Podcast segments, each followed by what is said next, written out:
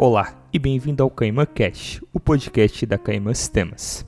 Meu nome é Gustavo Nunes, sou CEO na Caimã e o tema de hoje é o que estão fazendo as empresas que estão crescendo na crise. Para falar um pouco sobre isso, chamamos o CTO da SoulMed, Sérgio Ramos, que veio compartilhar quais estratégias sua empresa está utilizando para superar esse período conturbado de mudanças drásticas no mercado. Com essa conversa, nós queremos mostrar para você algumas soluções práticas para aplicar hoje mesmo na sua empresa e ajudar você a sair na frente no seu segmento. E sem mais delongas, segue a entrevista.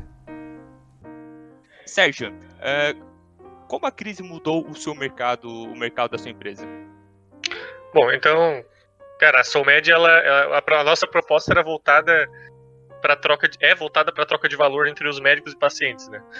E, e uma das primeiras medidas logo que começou a quarentena foi a proibição de consultas presenciais médicas, né? Então, basicamente, o negócio ficaria parado, assim, né? E, e então já afetou totalmente. E ao mesmo tempo, teve outra mudança em âmbito legal também, que foi a telemedicina praticamente foi liberada do dia para noite é, claro, com uma, uma, série de regras ali estabelecidas, já tinha muita coisa feita, mas o negócio foi liberado, né? Então, praticamente tu, tu abriu o mercado e todos os players caindo para cima, né? Então, o mercado, ele realmente, para nós, assim, foi um negócio meio assim, ó, reunião emergencial, o que, que a gente vai fazer, para onde que a gente vai correr. E, e aí entra a questão de, de assim, cara, tu não pode ficar parado, né? Tem que, tem que se mexer, né? E, e realmente foi a melhor opção que a gente fez, até porque a gente está indo para o terceiro mês, uh, possivelmente de não normalização, né? Vai ter uma certa flexibilização, mas vai continuar. Apesar de, das consultas já terem voltado, uh, já, a gente já vê que é claro que o mercado não vai voltar em relação à telemedicina, por exemplo. Isso a, a gente aposta, pelo menos vê muita gente falando também que, cara, não, não tem como a gente regredir, porque a gente vai ficar nesse estado de ah, flexibiliza ou não, até que uma, uma potencial vacina seja descoberta, etc. Tem um negócio que tu falou agora, Sérgio, que fecha muito com outros dados de pesquisa também que a gente tirou, que é uma coisa que a gente tem percebido bastante, que é assim, cara, quando o canal de distribuição digital ele é aberto, ele não se fecha de novo. Uh, a gente puxou uns dados agora da Growth for Knowledge, é uma agência de pesquisa brasileira, e eles fizeram um estudo mostrando que uh, ah, 7% dos brasileiros que não utilizavam uh, aplicativos de compras online passaram a usar e que desde então isso não parou, certo? Então, tipo assim, o cara uh, também é uma questão de que o mercado toma gosto pelo, pelo atendimento no digital, né? Uhum. É, as, as coisas não voltam atrás. E, e do mesmo jeito, assim, ah, muita gente, muita gente tinha a questão do ah, o curso online, vou fazer curso. Cara, curso online explodiu. Questão de e-commerce, cara, quem não tem tá apavorado, tá, tá pagando o que quiser para conseguir vender online, né? É, a, a, digitalização ela foi imposta de uma, de uma maneira quase que obrigatória para a sobrevivência das empresas, né? E, então, é, o pessoal chama de ah, o novo normal, tá? Mas, cara, é, é o normal, só que ele foi totalmente acelerado, cara, porque essa sempre foi a tendência, né? É, até porque, na verdade, isso já eram, já eram ações que as empresas já deveriam ter tomado há bastante tempo, né? Pelo uhum. que a gente vê. E a maior parte das empresas iam postergando, postergando, postergando, até chegou um momento que elas estão sendo obrigadas a, a trabalhar realmente uh, no digital ou com algumas estratégias diferenciadas, né? Isso que, que a gente tem, tem visto bastante, assim. Mas, Sérgio, o que, que exatamente a empresa de vocês faz? Porque até começou a uhum. explicar uhum. ali, só que não ficou meio muito claro sim, o que sim. vocês fazem. Não, então, a, a gente começou num mercado que é pensando na troca de valor entre o, o paciente e o médico. Né? Hoje a gente tem vários gates entre esses dois, esses dois uh, atores, vamos dizer assim. Né? A gente tem planos de saúde, tem, tem seguros, tem uh, toda, toda uma dificuldade na questão na questão própria até tem o próprio CRM que ele, ele não permite algumas interações principalmente financeiras entre esses, esses, esses dois caras esses dois atores vamos, vamos chamá-los. E, e, a nossa intenção foi uh, entrar primeiramente num B2B uh, ah, onde a gente poderia fazer essa troca de valor da seguinte maneira pro, é, prover para os funcionários da empresa né, do, do nosso cliente uh, uma forma de adiantamento do salário deles para ser utilizado em saúde né, em consultas, em, em, com medicamentos, né? Uh, e como que daí isso uh, a solução que a gente encontrou tecnológica para é, trazer essa, essa, essa proposta de valor foi uma plataforma bilateral, né? É, onde numa estrutura de marketplace tu tem os médicos com os valores e etc.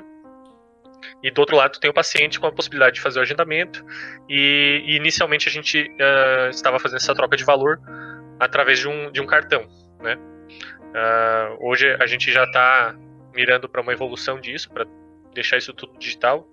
É, mas esse, esse seria o um negócio, né? Tu ter, criar uma rede de médicos e profissionais de saúde interessados em fazer parte de uma rede onde tu teria esses clientes que talvez nunca entrassem no, no, no, no, consultório deles, mas que, como eles têm a possibilidade de adiantar o salário, de visualizar o preço da consulta antes de, de, de fazer um agendamento é, de forma é, é, muito similar a particular, né? É, falando em questão de tempo de agendamento, né? Normalmente a gente vê várias vezes, ah, se tu é do plano de saúde, o teu, a tua consulta fica para daqui a um mês ou para daqui a um prazo maior do que se fosse do que se fosse particular, né?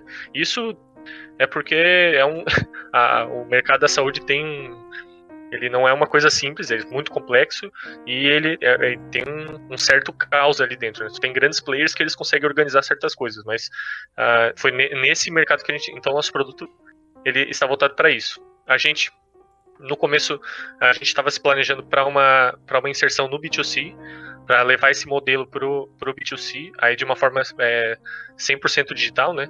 É, sem a utilização dos cartões, no caso. Mas é, com toda essa crise, isso a gente acabou pivotando algumas coisas.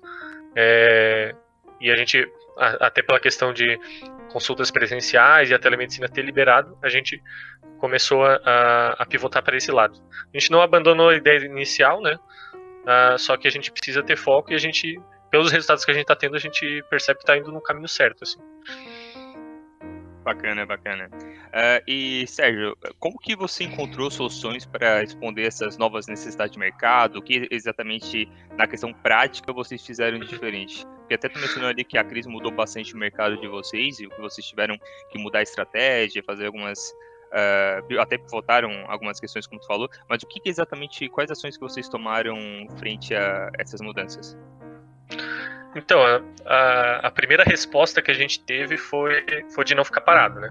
A, no começo ali da crise, teve muitas uh, ações e desafios para, para startups, etc. A gente começou a se inscrever que nem louco em várias, algumas a gente foi sendo aceitas. Uh, uma das que mais gerou valor para a gente foi, uh, foi o desafio do Pacto Alegre, pois nós, nós também nós temos uma, uma parte da nossa empresa está na Tecnopuc em Porto Alegre. E então a gente entrou nesse desafio. Uh, só que dentro do desafio, o que a gente, o nosso produto em si, ele não, uh, ele não, uh, não era o que se encaixava no que o desafio pedia. E claro, desafio, quando vem um desafio desses, ele, eles querem desenvolvimento. Então a gente, vamos dizer assim, financeiramente não tinha nada a ganhar, mas a gente se entrou, eh, se relacionou com outras startups, conheceu parceiros de grandes empresas que também nos ajudaram em algumas coisas. E, e aí o, e o desafio ainda está ainda tá em operação. Assim, a gente está a gente tem algumas apresentações é, tem algumas certas confidencialidades, mas são apresentações para hospitais da, da região de Porto Alegre. E, e, as, e, a, e, a, gente percebeu que a gente teria, o, teria capacidade técnica para trabalhar dentro de uma coisa que eles precisavam, que eram soluções de telemedicina. Né? E também para e, e, o que a gente percebeu ali dentro, tinham várias startups, tinham startups que já estavam mais avançadas, mas daí a gente via que o foco deles era em outro setor, né, era, era focado mais no setor público. Uh, a gente é mais ligado com a parte do setor privado, então é aquela questão, tu começa a visualizar o mercado melhor. Então foi muito importante a, a primeira resposta de falar assim, cara, tem um problema, mas está cheio de oportunidades e desafios. E a gente foi atrás deles. Ah, dentro desses desafios, né, agora a gente até é, fazendo uma, uma, uma leitura do, do, do, que aconteceu, eu vi assim como é aquela questão que os pontos vão se ligando depois, né? Então a gente foi participar de um desafio, gastamos tempo de programação para criar alguns MVPs, só que isso nos ajudou depois com, com clínicas que começaram a aparecer querendo uma solução de telemedicina. É, Então, tudo isso foi, foi se encaixando, né? A gente fez algo que com o intuito de ajudar, de contribuir com a sociedade, e do outro lado começaram, a gente começou a ouvir o mercado pedindo soluções parecidas com aquelas. Então a gente já, peraí, então a gente tem um potencial grande aqui. E, e aí começamos a fechar isso em, em, produto, né? A gente não, a gente vai pretende entrar em operação é, em ambientes, é, vamos dizer assim, uh, de te, seriam de testes, uma operação é, supervisionada, vamos dizer assim, para ver como que esses clientes vão lidar com o produto, mas acabou criando uma nova, uma nova oportunidade de, de receita para a empresa que, que tinha diminuído bastante em relação por causa do, de todas as mudanças que tiveram. E agora a gente está num momento que a gente está imaginando ou, ou, ou, reimaginando, né, pensando que a gente já tinha algumas estratégias, reimaginando como é que vai ser esse mundo pós-crise. Né? E aí aquela questão que eu tinha falado antes, a gente acredita que a telemedicina vai se manter, a gente acredita que uh, a gente, com os testes que está fazendo, a gente vai deixar o produto mais robusto e aí conseguir uh, ir para uma comercialização mais uh, com maior escala e etc. para para se posicionar como, como um player realmente. Mas acho que tem, tem a ver com isso. A gente respondeu muito rápido é, é, e a gente conseguiu retornar a ter clientes uh, potenciais clientes também uh, numa sequência. E, e, agora a gente está nessa fase de imaginar como é que vai ser a pós-crise e, e, alinhar o, o, nosso planejamento com, com isso, né? Uh, assim, a pandemia é um negócio incontrolável, né? O que a gente pode controlar é o, é o que a gente faz, é o, as, as, oportunidades que estão aí. Então, acho que seria esses, esses três pontos ali que para a gente foi essencial uh, para encontrar essas novas soluções. Né? É bem interessante, bem interessante mesmo. E, e até no último podcast que a gente teve com um consultor, ele falou bastante sobre isso, que é realmente aproveitar essa pandemia, aproveitar o tempo ocioso de funcionário para realmente fazer várias mudanças internas que são possíveis, né, com, com baixo custo, que as empresas deveriam ter feito antes, só que acabam não fazendo, né? Por exemplo, a própria Caimã, ela, a gente tem, a gente lançou blog novo, site novo, uh, o próprio podcast, né? Porque a gente realmente precisa se reinventar, precisa trazer novas estratégias, novos uh, canais de comunicação com os nossos clientes, para que a gente realmente consiga atingir os clientes, né? Visto essa mudança do mercado com, com a Covid. Uh, Sérgio, como. Quer falar, Renan? Pode falar. Não, eu só ia somar essa questão, Sérgio. Tu comentou ali sobre a questão da, da mudança na demanda, né? E preparar um produto para o que tu vai vendo que o mercado vai se adaptando, sabe? A gente também tá, tá percebendo isso em relação ao nosso planejamento estratégico, porque uh, a gente tinha uma ideia lá em fevereiro ainda do que, que a gente ia produzir em questão de produto e, e desenvolvimento como um todo, mas aí começou a surgir uh, o mercado exigindo uma coisa nova, né? Que no caso tu falou bem ali em relação ao e-commerce, uh, a gente como desenvolvedora está recebendo muita demanda nessa, nessa área e aí a gente partiu para a parte de desenvolvimento e, e percebemos rapidamente essa questão que tu falou também, que é quanto mais a gente investia na gente, mais a gente podia melhorar o produto lá na frente, sabe? Porque Uh, tu só faz o produto uma vez, né? Tu não precisa ficar replicando e, e montando um produto personalizado para cada cliente se a demanda do mercado ela tem uma tendência, né? É, eu fiquei pensando em relação a isso. Uh, hoje a gente conversa muito com os nossos uh, clientes, parceiros e pessoal como um todo em relação à questão do, dos investimentos. Foi até um ponto que eu, que eu comentei no último podcast, que é muitos empresários estão com medo de investir, eles estão com medo de, de ir lá e, e comprar ou, ou, tentar mudar alguma coisa. E, e tá muito ainda essa mentalidade de assim, não, eu vou enfiar, vou enfiar minha cabeça aqui no, num buraco e só vou sair em 2021, sabe? E eu queria saber o que, que é a tua opinião, se tu também tá notando isso do mercado, em relação aos outros players que estão Uh, talvez parceiros e até competidores teus. O que, que tu acha que está acontecendo em relação à, à reação do mercado à, à, crise? Sim, é, cara, como isso assim para todas as startups, né? Toda startup em certo nível ela tá é, pensando ou, ou com alguma ou participando de algum processo para um potencial investimento ou, ou etc. A gente, a gente, não é diferente de, de, é, dessas empresas também. E isso, cara, foi assim, ó, da água pro vinho. Assim, a gente até tem processos de mentoria uh, que a gente ainda está participando que é um que é, que é da WA, da, uh, do Woman Empowerment. Pois a gente tem no nosso quadro societário uma, uma, uma mulher, né? Então a gente se enquadrou para participar desse, dessa mentoria. A mentoria continua, só que a gente viu assim, o mercado de investimento de startup estava muito aquecido e ele parou demais, né? Então, assim, falando diretamente no que, que afetou a gente. Uh, isso afeta no que? Ah, então tem que segurar um pouco, tem que aguardar a, a, o, o burn ali, tem que, tem que dar, uma, dar uma parada, mas ao mesmo tempo não pode ficar parado.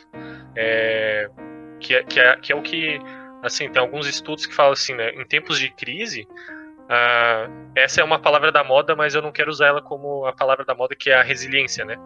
É, que, que é a questão assim, a empresa que conseguir se manter e, e renovar e, uh, e, e, se reinventar de forma rápida nesses tempos de crise, ela consegue sair na frente depois que as coisas começam a melhorar, né? Já aquelas que, que vão tentar ficar paradas e ah, vão me manter com o que eu tenho, é, aí normalmente a recuperação vai ser vai ser mais complicada, né? Uh, tem mercados que isso é inevitável, né? Uh, mercados de, uh, de aviação, por exemplo, é um negócio que cara, vai demorar até o, voltar ao ritmo que era, né? É, uhum. Mas ao mesmo tempo, não quer dizer que por causa que a aviação não vai voltar, que os mercados de turismo vão parar, né? Eles vão ter que encontrar soluções.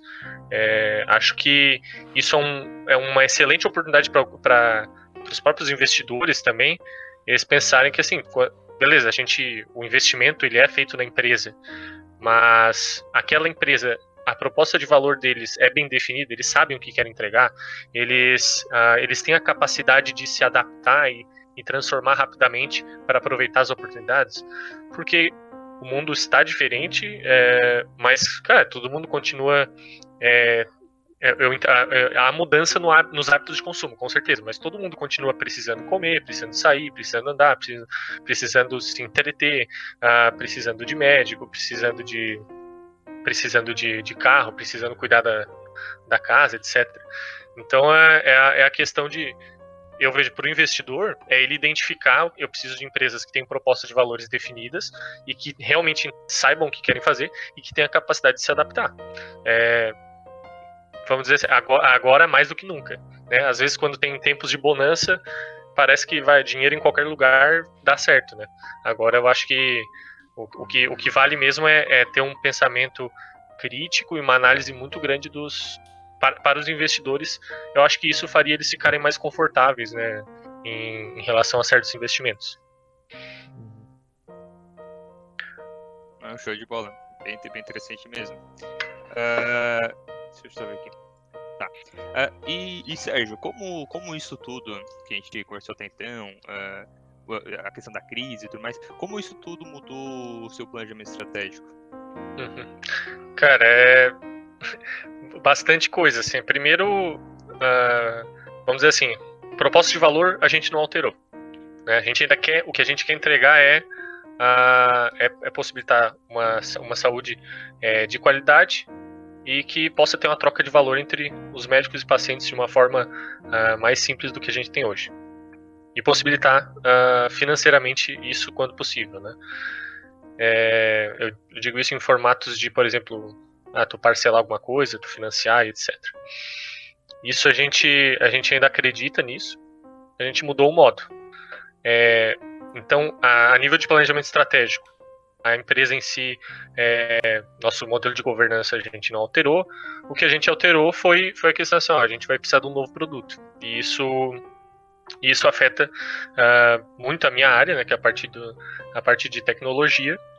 É, a gente teve que fazer novos, no, um novo cronograma de entregas. É, só que isso é, claro, dentro de toda a empresa, né?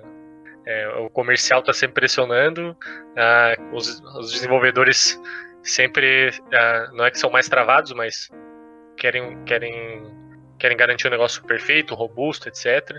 Então, isso é uma parte de equilíbrio, mas acho que principalmente a gente teve que é, repensar todo o nosso cronograma, né? A gente tinha outra ideia para esse ano, é, mas ah, as coisas são o que são, né? A gente tem que entender como, como está o mercado e, e adaptar o planejamento estratégico. Não adianta a gente poderia manter o planejamento estratégico, não, vamos seguir nessa direção aqui, é, sendo que lá na frente agora é, não teria um penhasco ao invés, ao invés de algo de, de algo bom para a empresa, né? Então acho que a nível de proposta de valor, é, governança da empresa, a nossa a gente manteve é, como era, o que a gente teve que mudar mesmo é, foram nossos nossos cronogramas de de desenvolvimento de produto e, e de entrada em, em, certos mercados, né? Que a gente estava prevendo uma entrada no mercado B2C, é, e aí a gente vai entrar de outra maneira, né? A gente percebeu que muito mais é, a, a, nesse momento, o médico, a clínica, o profissional de saúde, ele é um cliente muito mais forte para a gente, né? Então, para a gente prover para esse, esse profissional uma tecnologia que vai ajudar ele a se encaixar nesse mercado digital, para ele conseguir cobrar digitalmente os pacientes, para ele conseguir realizar as consultas dele digitalmente, ter uma agenda online disponível, uh, do mesmo jeito que a maioria das lojas agora está querendo ter um e-commerce, ah, eles também estão querendo estar mais presentes no mundo digital. É bem interessante, bem interessante mesmo. Até voltando ali uh, uh, ao que tu falou, né, da própria questão do, do novo normal, também mesclando um pouco com o que o Renan falou sobre muitas empresas uh, estarem colocando a cabeça no buraco, achando que vai passar 2020, uhum. 2021 vai voltar a demanda de 2019. Isso a gente vê bastante também, assim, sabe? Porque tanto a empresa de vocês, tanto a nossa, tanto vários outros clientes, conhecidos, parceiros nossos, a gente está tá sendo obrigado, na verdade, a realmente entender as mudanças, né, ver o que realmente está mudando ver o que, que o público-alvo está querendo, que é uma coisa extremamente vital que eu vejo que a maior parte das empresas não faz, né? Quem é meu público-alvo? Quem que eu quero atender? E quais as dores realmente desse público? Para aí sim eu conseguir entender tudo isso e ver para onde o mercado está indo. Porque acredito que tanto a área de vocês, a própria telemedicina, que até então era proibido, né, por, por lei, pelo, pelo CRM e tudo mais, né, Sérgio? Sim.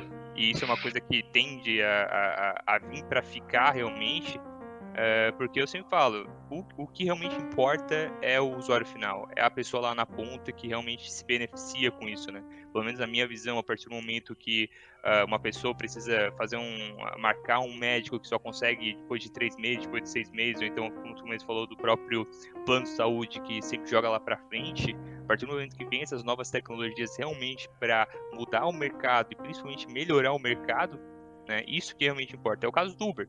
Até então, questão de táxi, toda aquela briga, ah, porque não pode, não pode, não pode. A partir do momento que veio para ajudar o mercado, para ajudar as pessoas na vida delas, é, é, não tem o que fazer, né? Tipo, uhum. por mais que tenha lei, tudo mais, é questão de tempo até o mercado mudar. Então, isso que eu acho muito interessante na fala de vocês, que é realmente tá acompanhando o mercado, tá acompanhando os nossos clientes, os nossos parceiros, seja quem for, para realmente entender para onde o mercado está indo. Porque uma coisa é certa, o mercado, ele até pode voltar um pouco para o que era, mas não vai voltar 100%. O uhum. mercado realmente é um novo normal, né? Vai ser um novo normal e quem realmente entender para onde o, o, o público-alvo da empresa está indo, para onde o mercado, o segmento que cada empresa atua está indo, é que vai realmente sair muito bem na, na nessa pós-pandemia, né? Então acho que isso é um, é um ponto muito importante para tanto os ouvintes, tanto uh, os nossos clientes, parceiros seguirem nessa, nessa linha. Não, exatamente. É, porque, porque o que a, a, não pode ser esquecido é que o, o que define o mercado não são as empresas, são os consumidores. E é, é inevitável, cara, depois de, de toda uma crise dessa, que o, o, o, modo de consumir ele, ele vai mudar. Ele já mudou, né? Ele está diferente já, né? Mas ele vai mudar. As, as pessoas elas uh, pensassem em longos períodos de quarentena, as pessoas estão repensando muitas coisas, né? Elas estão pensando, repensando a questão de a importância da casa da pessoa, ela está cuidando mais da casa, o próprio o home office, que eu acho que é uma coisa assim que, claro, grandes empresas, empresas de tecnologia é, já estavam é, utilizando, uh, utilizando do home office, né? É, mas a, eu acredito que a visão geral tinha uma sensação de que ah, o cara fica em casa ele não trabalha, ele, ele fica fazendo outras coisas. Então acho que também envolve uma questão até de preconceitos em relação a isso, né? É, pelo menos pelo menos no Brasil acho que Uh, isso, isso, isso se encaixa em algumas situações. E, e para e a questão de, de consumo, né? Tu imagina, né? Consumo, uh, a própria, todo consumo na, na área da moda, por exemplo.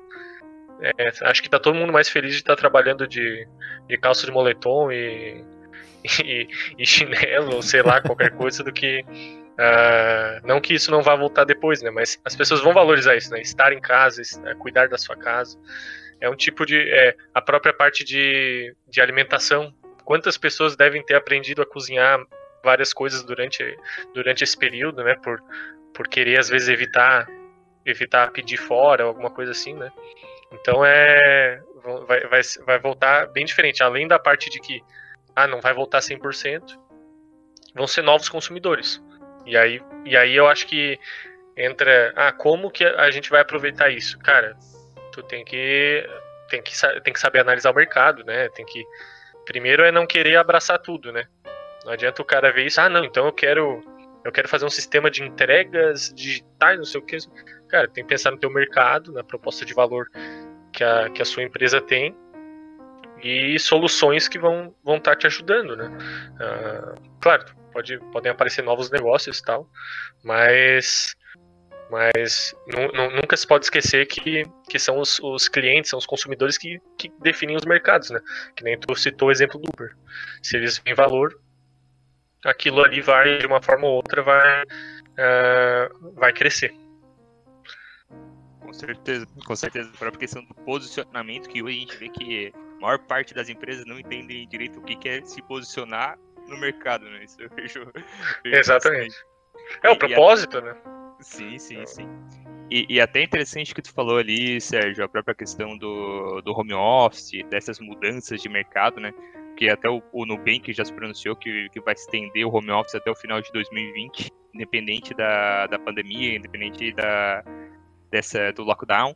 Porque, cara, querendo ou não, é um, é um, um uma vantagem estratégica, digamos assim, para a empresa, né? Porque o que eu vejo, a partir do momento que tá home office, não tem os custos da empresa, não tem problema com, o espaço físico, as próprias reuniões presenciais, que é uma coisa que a gente tem feito muito aqui na empresa, mas até então as empresas tinham um certo receio, um certo não, pá, precisa ser presencial. Tudo uhum. isso tem mudado no mercado de forma a ajudar realmente. Então, eu vejo que até essas questões, por exemplo, a Caimã já opera em 50% de home office desde sempre, né? A gente só a maior parte da administrativa está tá interno, o resto dos desenvolvedores e tudo mais é tudo home office.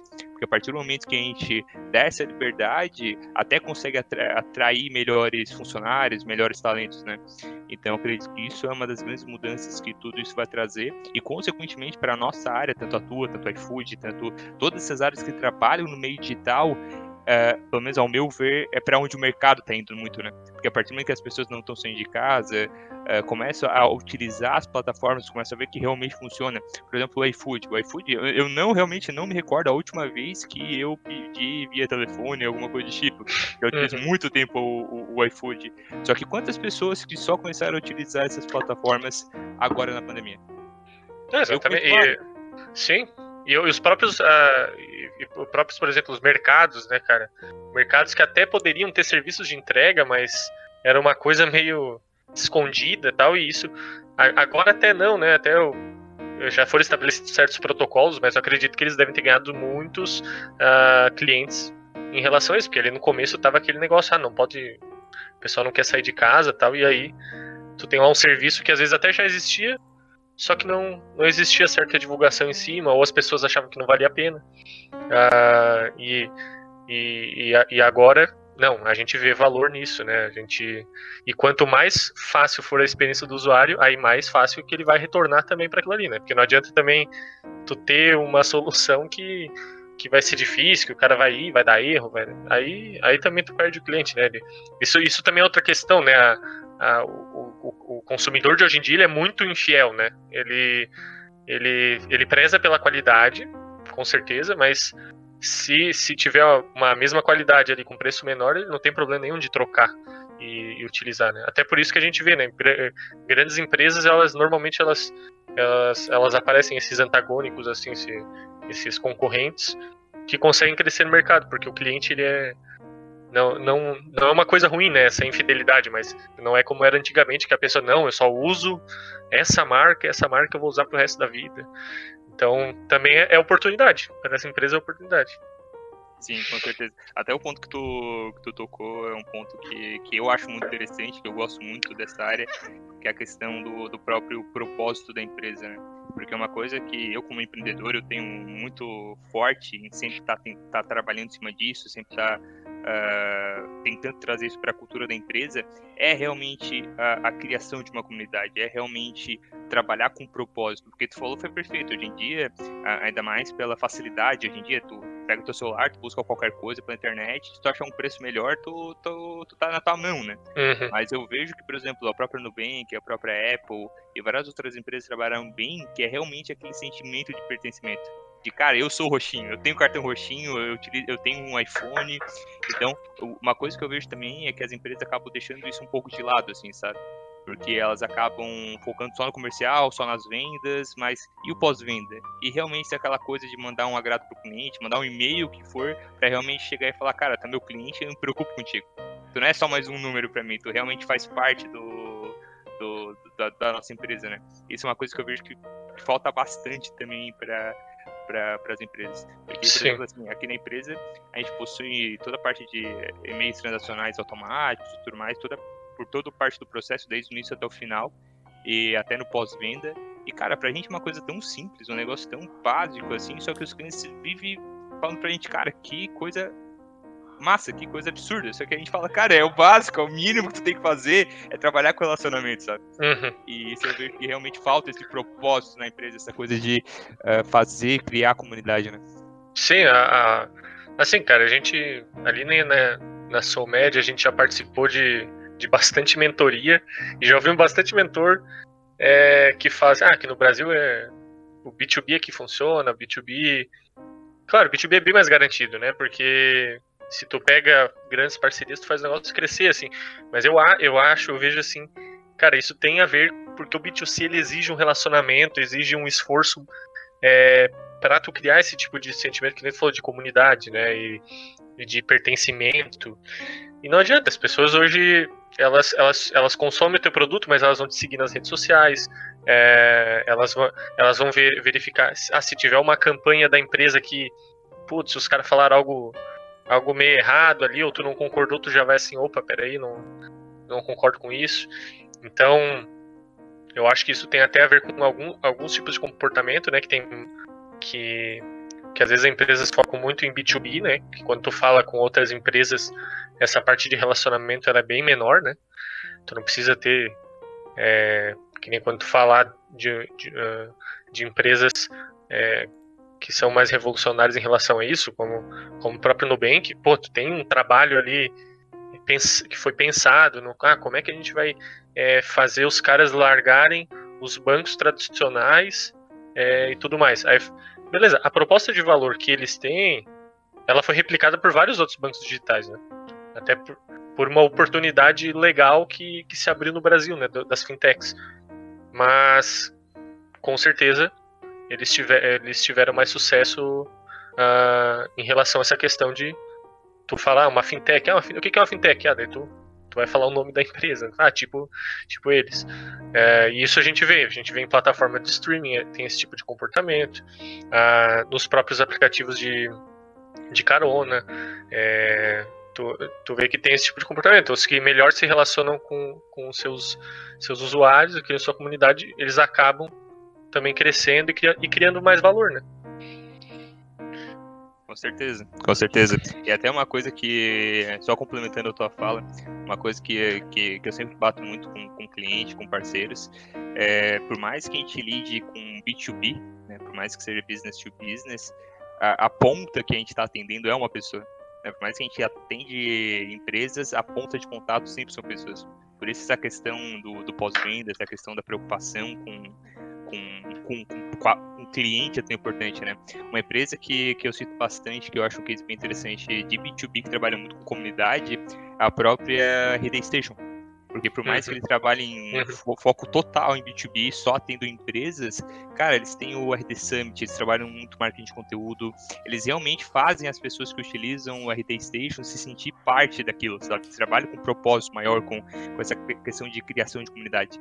E o que tu falou foi perfeito. O próprio Next e outras várias, o Inter até tá num patamar bem, bem grande, porém bem longe do Nubank, né? Mas por que, que o Nubank realmente deslanchou? Por que, que o Nubank realmente fez a diferença, né?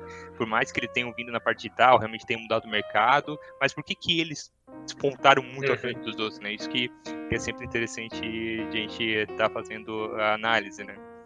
E, e Sérgio, só para a gente continuar, continuar uh, quais as quais são as sugestões práticas assim que tu tens, que tu que vocês aplicam na empresa de vocês ou até uh, sugestões de ti mesmo para quem busca se adaptar a essa nova essa nova realidade?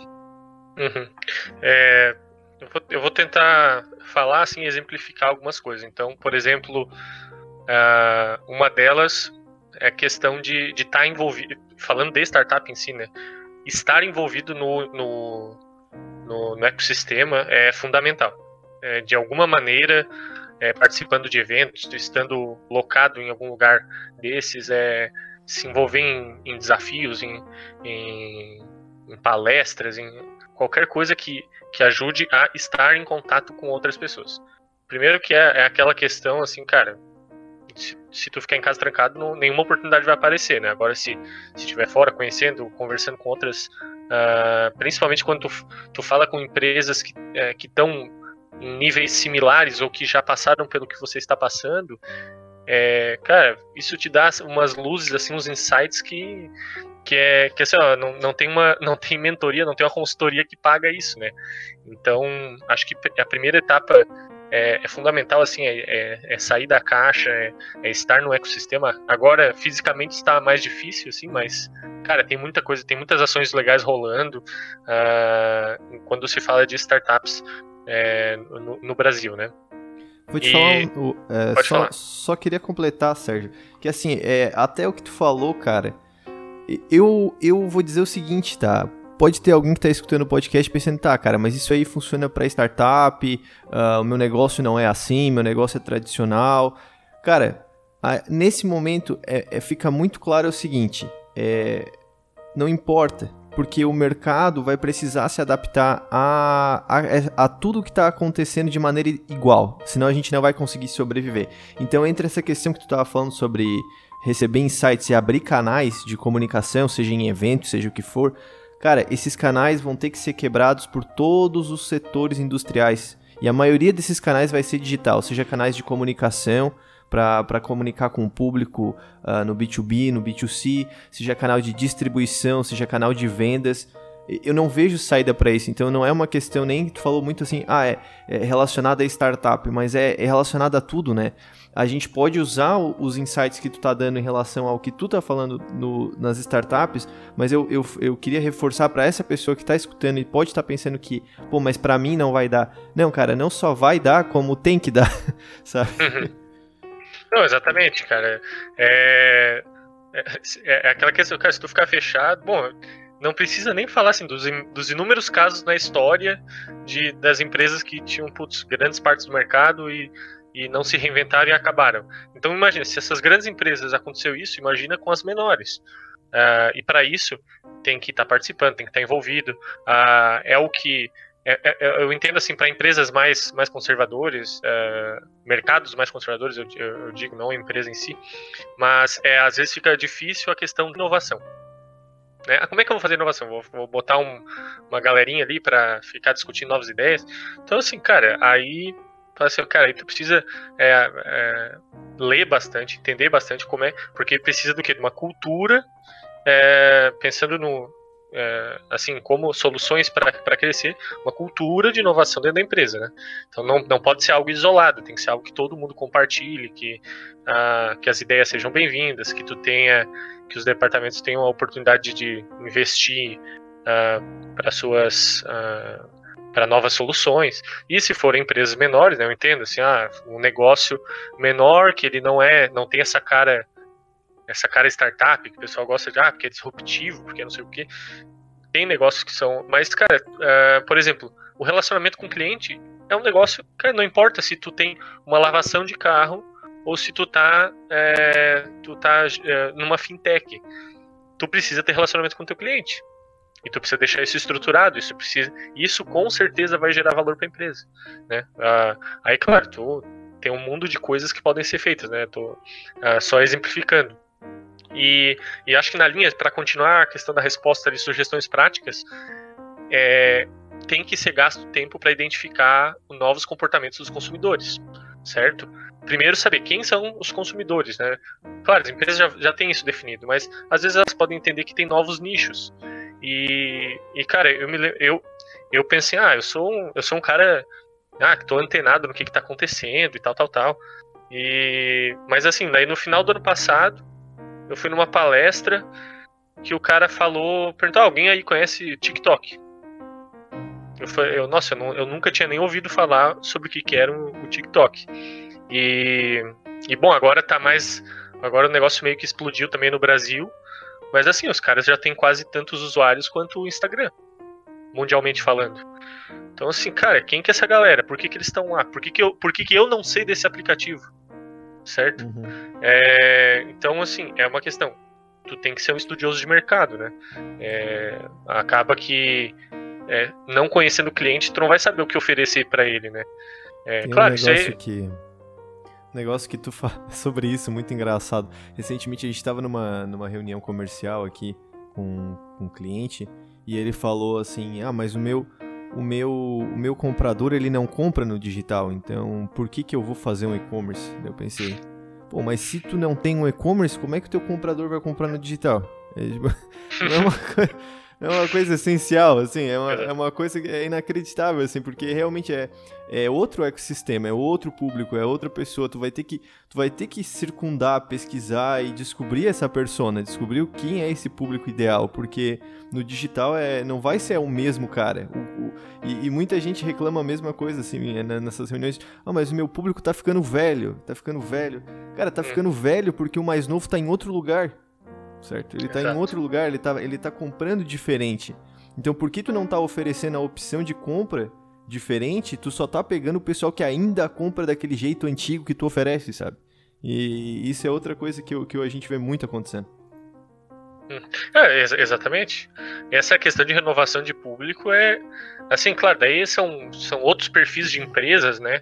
Ah, que, que aí tô, às vezes o teu cliente vai ser esse cara vai ser o cara mais velho, assim. Uh, a gente hoje tem uma preocupação, por exemplo, na parte de telemedicina, a gente sabe que tem uh, tem clínicas que os clientes deles são, são pessoas mais idosas.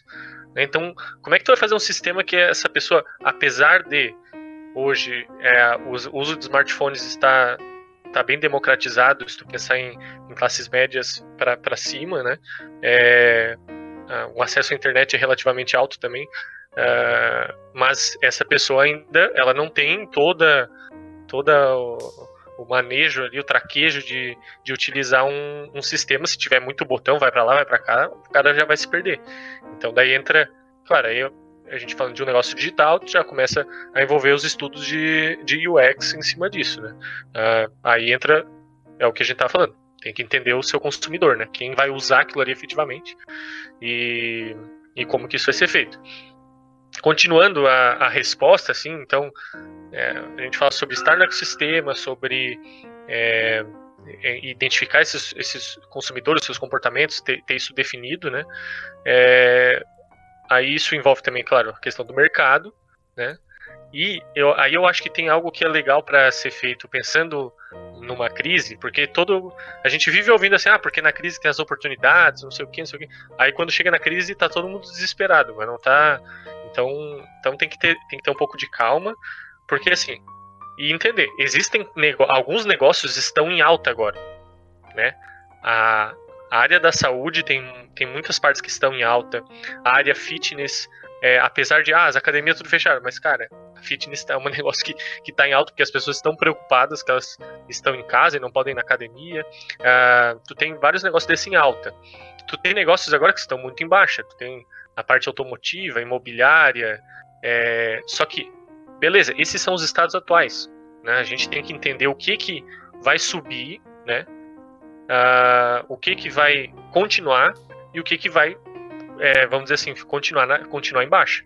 Então isso é uma questão também é, que envolve estudo de mercado, né? A, a minha sugestão é que é, seja que, que, quem for que seja, os empreendedores que estejam nos ouvindo, é, procurem relatórios, notícias, análises, artigos que falem sobre, cara, como é que vai ser o, o pós-crise, né?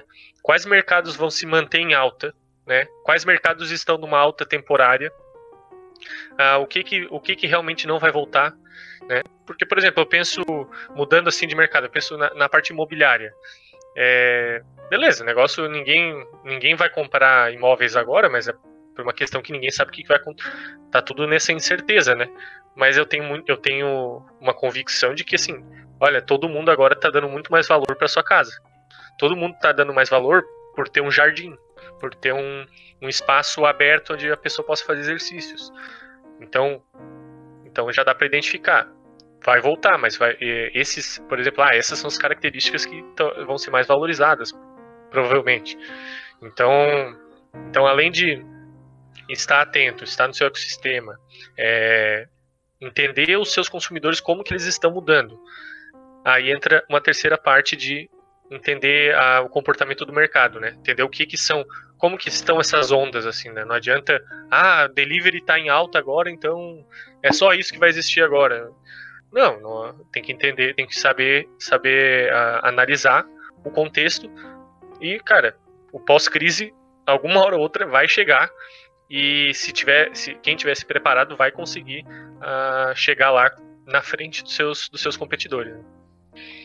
Maravilha. Sérgio, gostaria de agradecer muito pela tua participação, tá? Acredito que a uh, nossa conversa foi muito produtiva, as dicas foram muito produtivas mesmo, tá? Sérgio, teria alguns livros para indicar para os nossos ouvintes, para que eles pudessem participar dessa, acompanhar essa parte de inovação, tecnologia, startup, que poderiam auxiliar eles nessa questão de, de mercado? Uhum. Cara, esse é um, um livro que eu li ano passado também, foi numa Uh, foi, foi, eu vi numa indicação, assim, e que até eu me peguei, eu tirei, ele já estava guardado, porque eu tinha terminado, porque eu comecei a querer reler algumas coisas dele, que é, que é o, o lado difícil das situações difíceis, em, em português. Né? É, é, do Ben Horowitz, ele, cara, é um, é assim, é uma loucura, assim, é um cara que ele passou pela, pela bolha da internet de 2000, então assim, não é uma crise que nem a nossa, mas, cara, é uma porrada e, e, questão de especulação, empresa e sacrifica um produto e, e tira um produto. Faz...